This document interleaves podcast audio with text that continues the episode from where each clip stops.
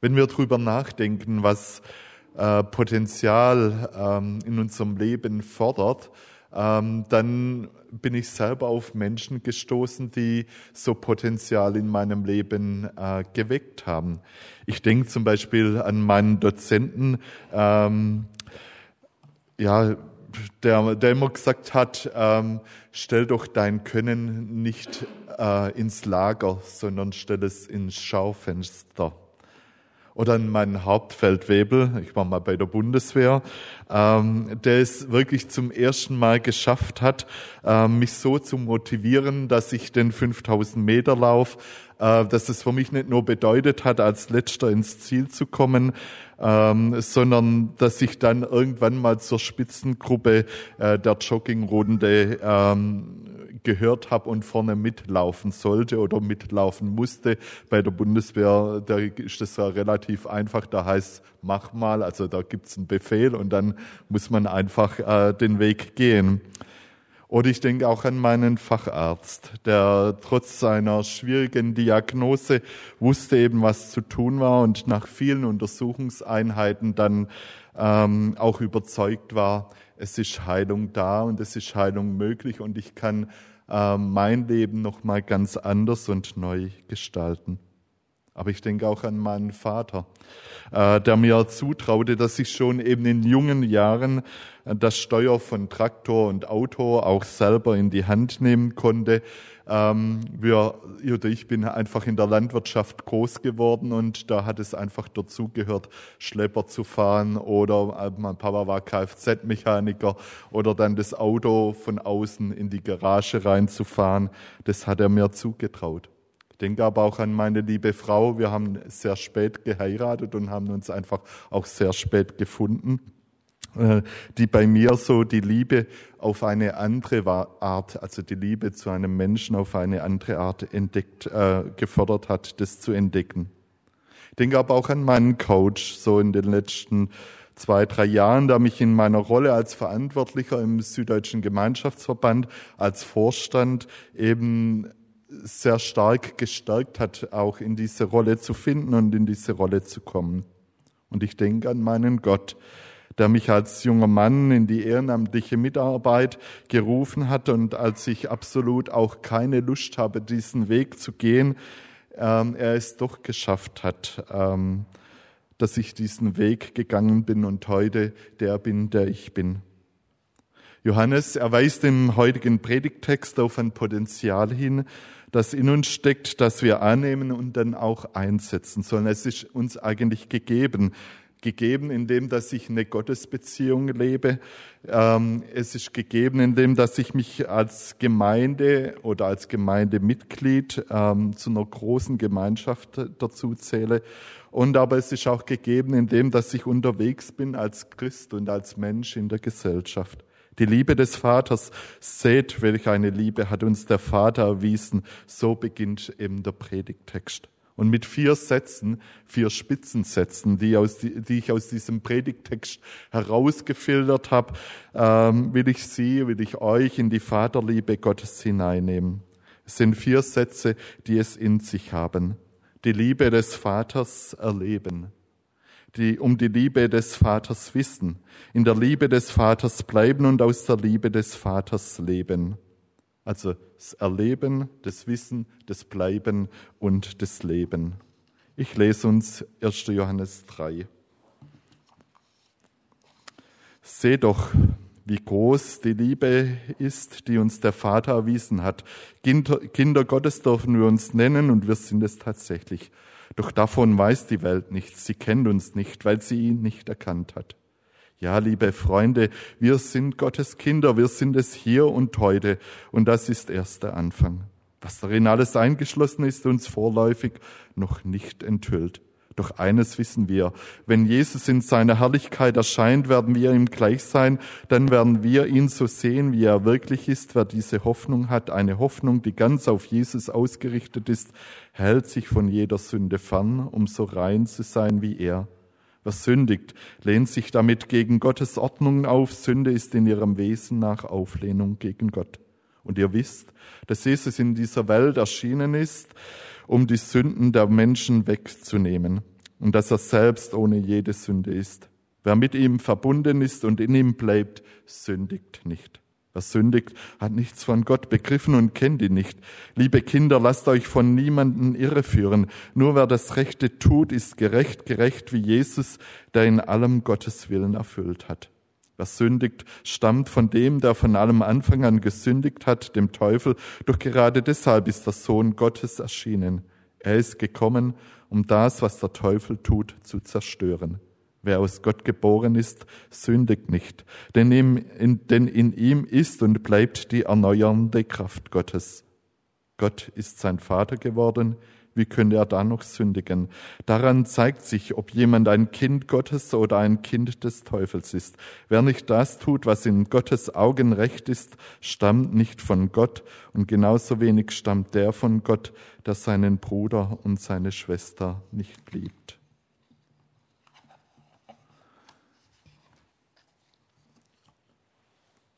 In der Bibel gibt es eine interessante Geschichte, die erzählt, als Jesus so ähm, die Menschen um ihn sammelt, die dann später seine Jünger wurden und mit ihm unterwegs waren. Das war damals in dieser jüdischen Tradition so. Jesus trat als Rabbi auf, als ein Meister, so wurden die genannt, und die haben um sich ähm, die Men haben um sich Männer gesammelt, die mit ihnen unterwegs waren, ähm, die mit ihnen zusammen Bibelstudium gemacht haben und eben ähm, sich ganz auf Gott konzentriert haben.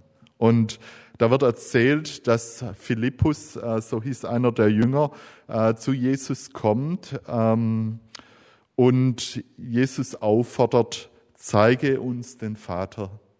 Und das genügt. Mehr will ich gar nicht. Mehr brauche ich gar nicht. Zeige uns den Vater.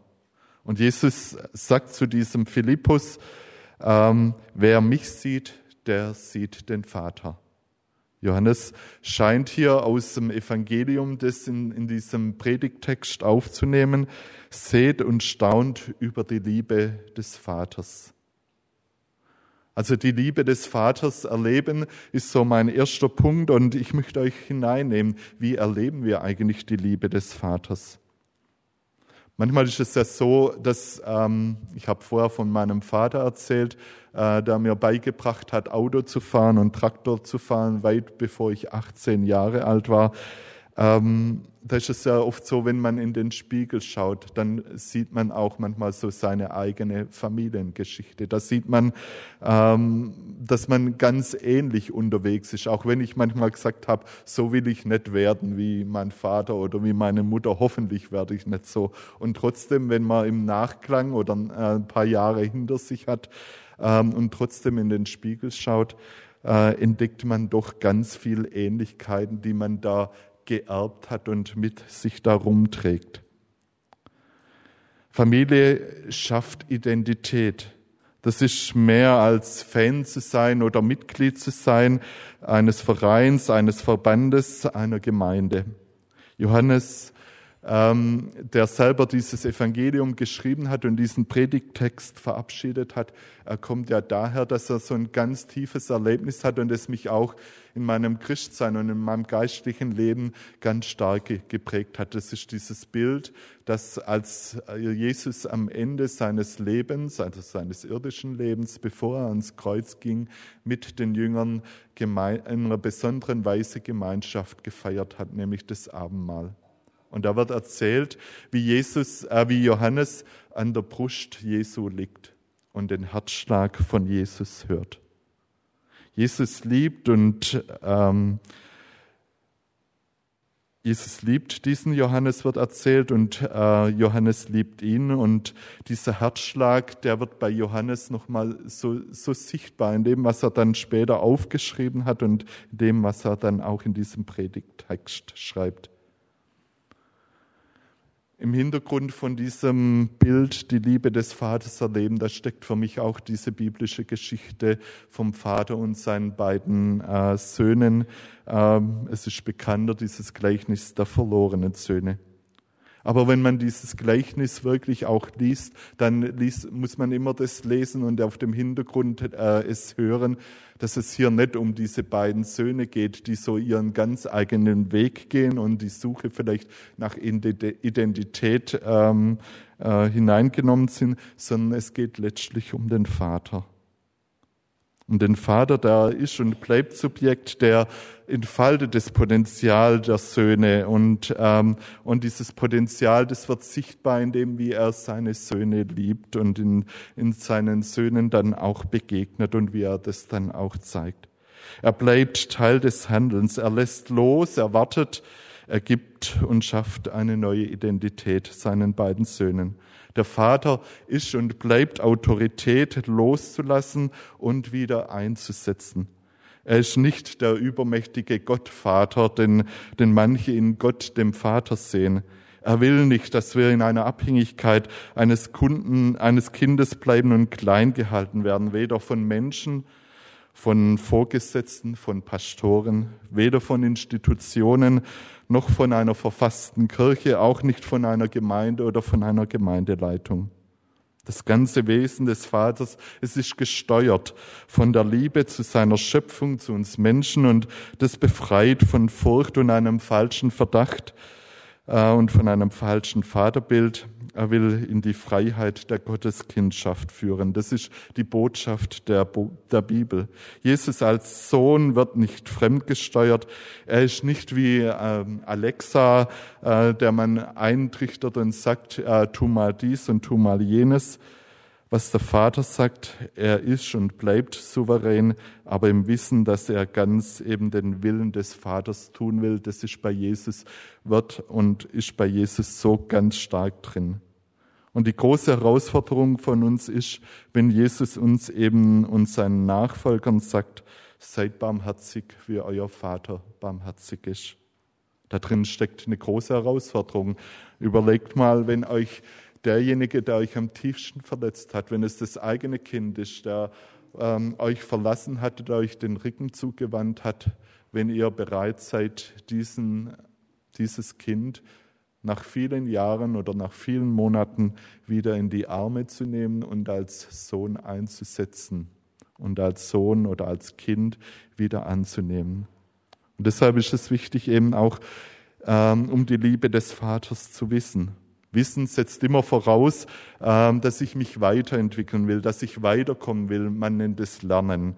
Lernen in der Jüngerschule äh, Jesu. Das, deshalb habe ich das Beispiel auch von Philippus und von diesen Jüngern mit aufgenommen. Bedeutet immer Vertrauen leben, hören und eben verstehen, Schritte wagen, Mut haben, gehen und dann auch empfangen können, ausprobieren, Versagen aushalten und dann aber auch wieder zurückkommen zu dem, der mich gesandt hat, zu dem, der mich geschickt hat, Zweifel haben dürfen, Glauben aushalten und an der Seite des Meisters Schritt für Schritt wieder neu zu machen. Jesus ruft Menschen unterschiedlichster Art, nicht die Perfekten, nicht die Besten, äh, die, die Liebsten, die alles können. Er ruft die, die bereit sind, sich dem anzuvertrauen, dass ich meinen Charakter in der Jüngerschule, in der Jüngerschule Jesu mein Leben formen lasse. Kind sein heißt, sich auf den Weg des Erwachsenenwerdens begeben.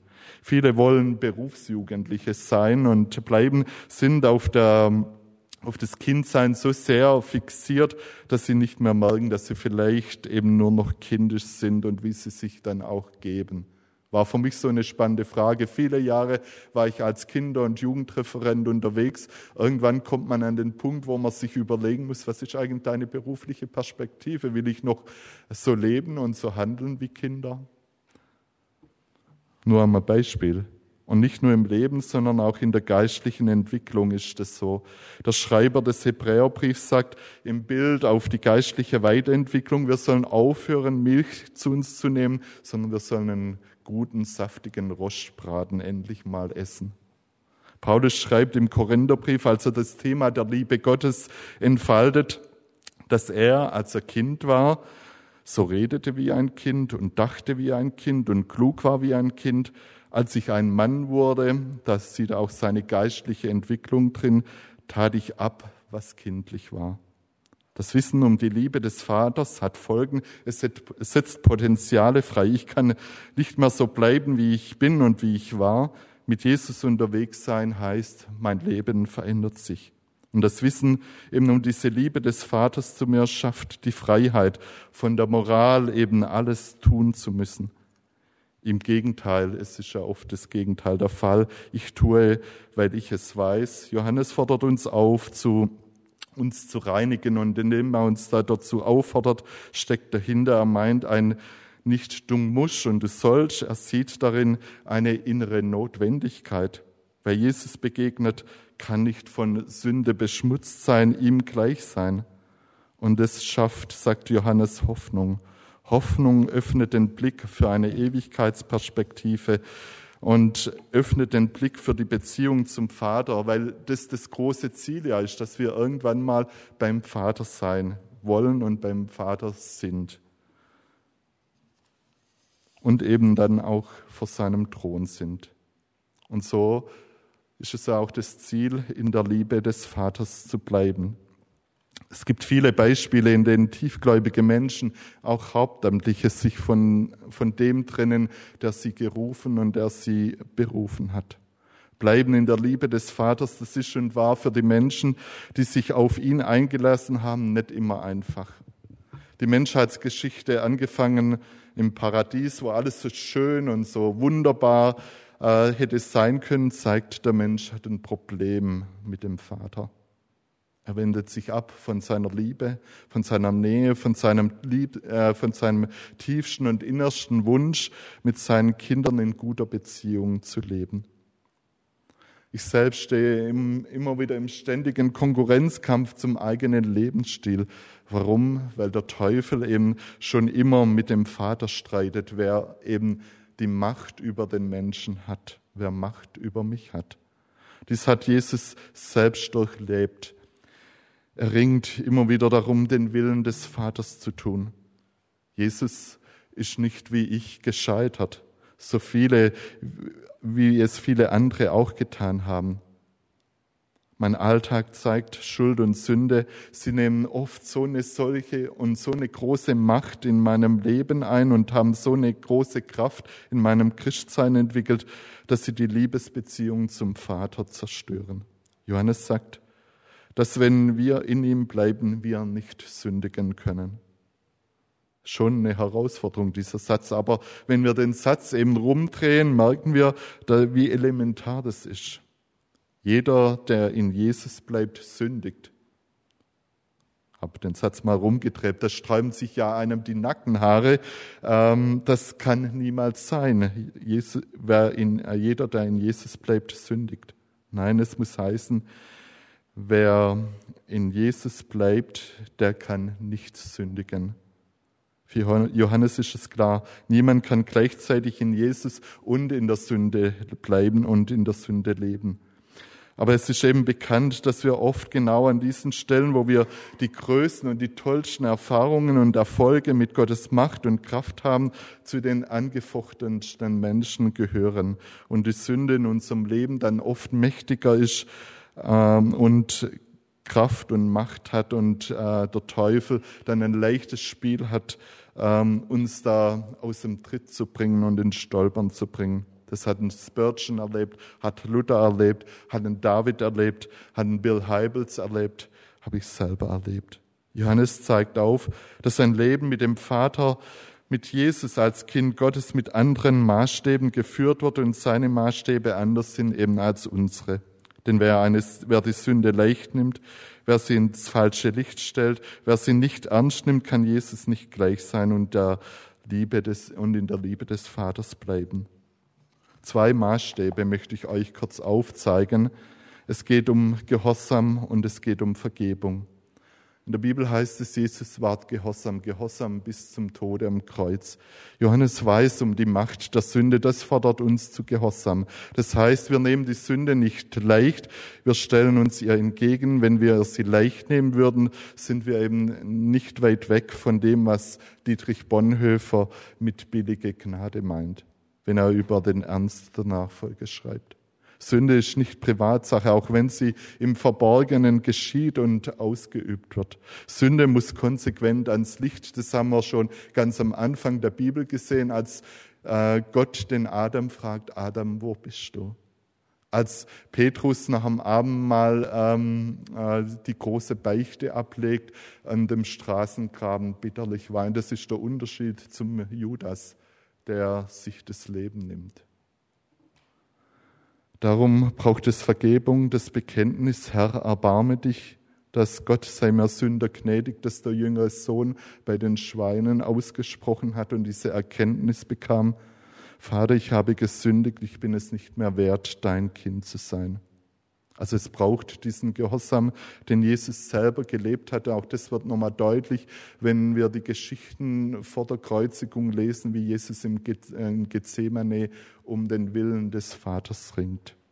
Es braucht auch die Vergebung, weil Sünde die Beziehung zum Vater zerstört, weil wir uns als Sünder gegen den Vater auflehnen. Und wenn wir eben verstanden haben, dass Sünde und Jesus unvereinbar nebeneinander stehen, treibt uns das eben in die offenen Arme des wartenden Vaters, so wie wir es gerade im Lobpreis gesungen haben. Dann sind wir bereit, Gemeinschaft mit dem Vater zu haben und das in Anspruch zu nehmen, was uns der Vater schon die ganze Zeit bereithält.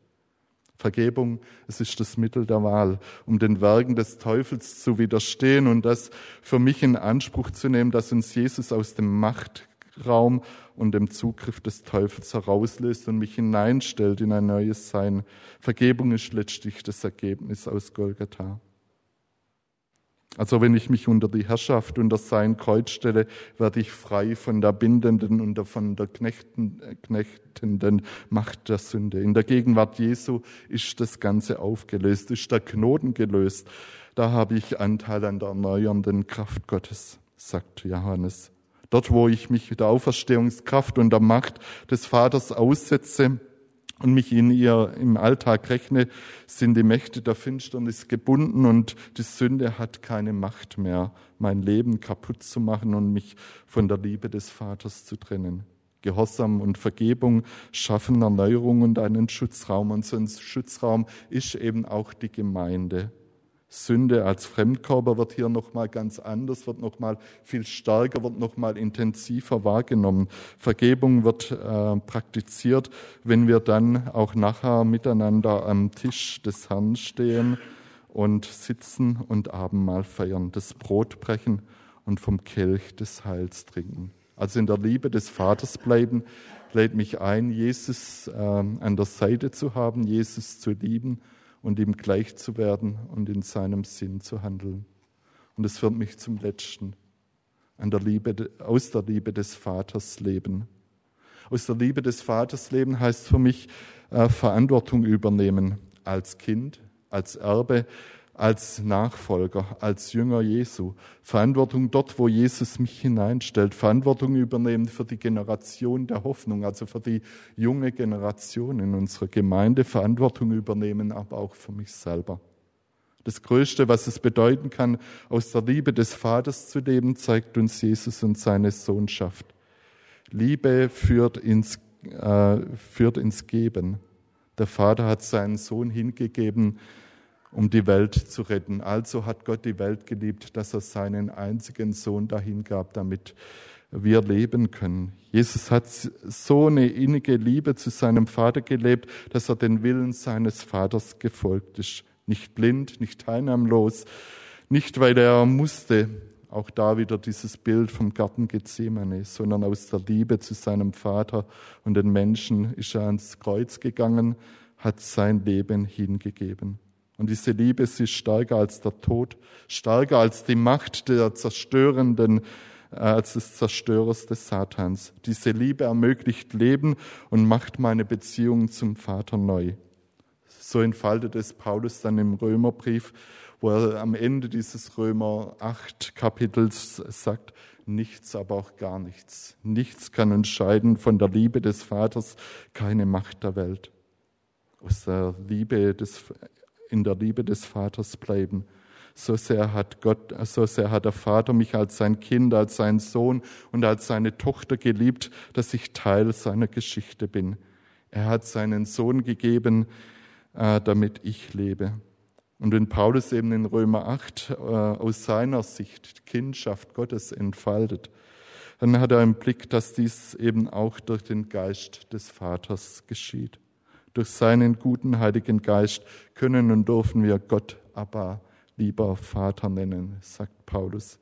Er nimmt uns gleichzeitig aber auch in diese Entwicklung und in diese Verantwortung hinein, wenn er sagt, der Geist selbst gibt Zeugnis unserem Geist, dass wir Gottes Kinder sind. Sind wir aber Kinder, so sind wir auch Erben, nämlich Gottes Erben und Miterben Christi, da wir ja mit ihm leiden, damit wir auch mit ihm zur Herrschaft erhoben werden.